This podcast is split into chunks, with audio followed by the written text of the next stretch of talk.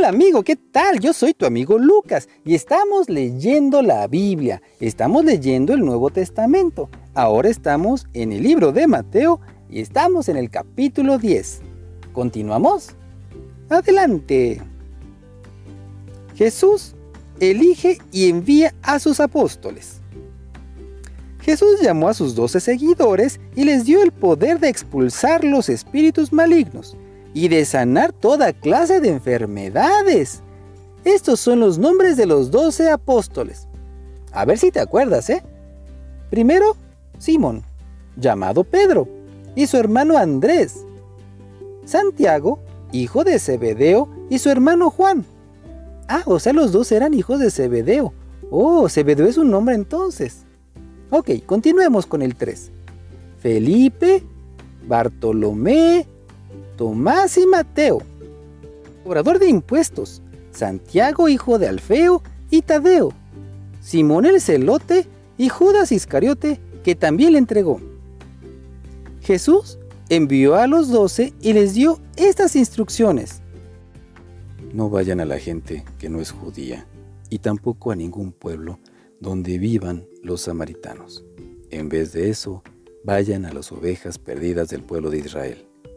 Vayan allá y díganles, el reino de Dios está cerca.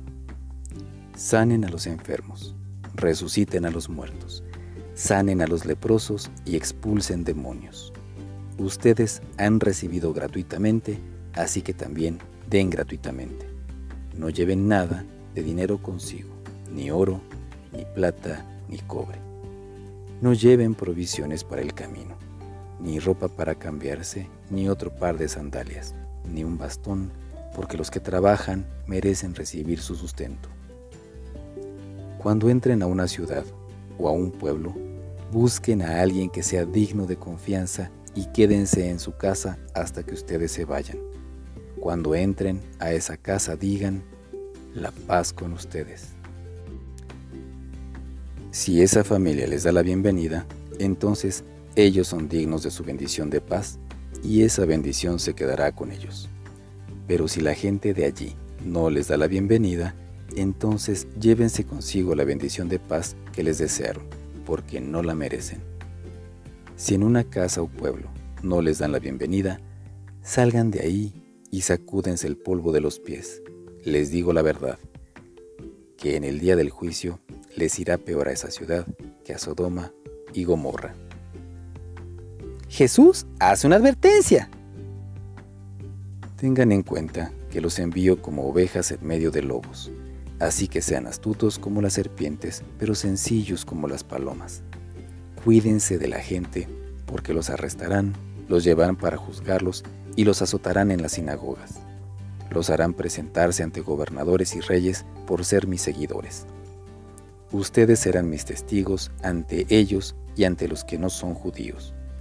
Cuando los arresten, no se preocupen por lo que van a decir o cómo lo van a decir. En ese momento les será dado lo que tengan que decir ya que no serán ustedes los que hablen, sino el Espíritu de su Padre a través de ustedes. Los hermanos se pondrán en contra de sus propios hermanos y los entregarán a la muerte. Los padres se pondrán en contra de sus propios hijos y los entregarán también a la muerte.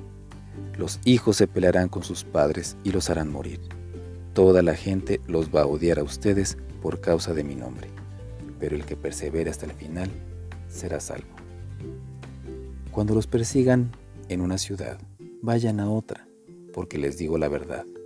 El Hijo del Hombre regresará antes de que ustedes terminen su trabajo en las ciudades de Israel. Un estudiante no es más importante que su profesor, ni un esclavo más importante que su amo. Un estudiante debe estar satisfecho de ser como su profesor. Un esclavo debe estar satisfecho de ser como su amo. Si al jefe del hogar se atrevieron a llamarlo Belcebú, ¿qué no le dirán al resto de la familia? Témale a Dios, no a la gente. Así que no tengan miedo de ellos, pues todo lo que está escondido se dará a conocer y todo lo secreto se sabrá. Lo que les digo en la oscuridad, repítanlo a plena luz del día. Lo que les digo al oído, quiero que lo proclamen a todo el mundo. No le tengan miedo a la gente que solo puede matar el cuerpo, pero no el alma. Más bien, témale a Dios, que puede destruir tanto el cuerpo como el alma en el infierno. Se compran dos pajarillos con solo una moneda, pero ninguno de ellos muere sin el permiso de su Padre. Dios les tiene contados a ustedes hasta los cabellos de su cabeza, así que no tengan miedo, ustedes valen más que muchos pajarillos. Compartir el mensaje con la gente. Si alguien está dispuesto a decir que cree en mí ante la gente, yo también lo reconoceré ante mi Padre que está en el cielo. Pero el que me niegue ante los demás, yo también lo negaré ante mi Padre que está en el cielo. El costo de seguir a Jesús. No crean que he venido para traer paz a la tierra.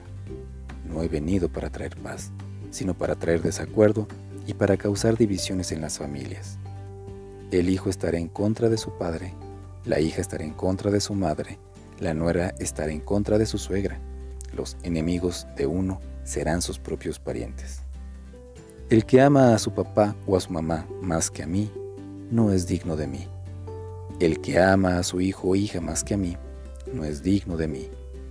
El que no acepta la cruz que se le da al seguirme, no merece ser de los míos. El que se aferre a su vida, la perderá, pero el que dé su vida por mí, la encontrará la recompensa de un seguidor.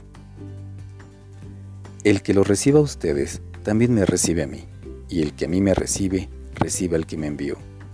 El que reciba a un profeta, por ser profeta, recibirá la recompensa de Dios da a un profeta. Y el que reciba a un hombre bueno por ser bueno, recibirá la recompensa que Dios le da a un hombre bueno. Y el que le dé, aunque sea un vaso de agua fresca, a uno de mis seguidores más humildes, por ser mi seguidor, les digo la verdad, también será recompensado.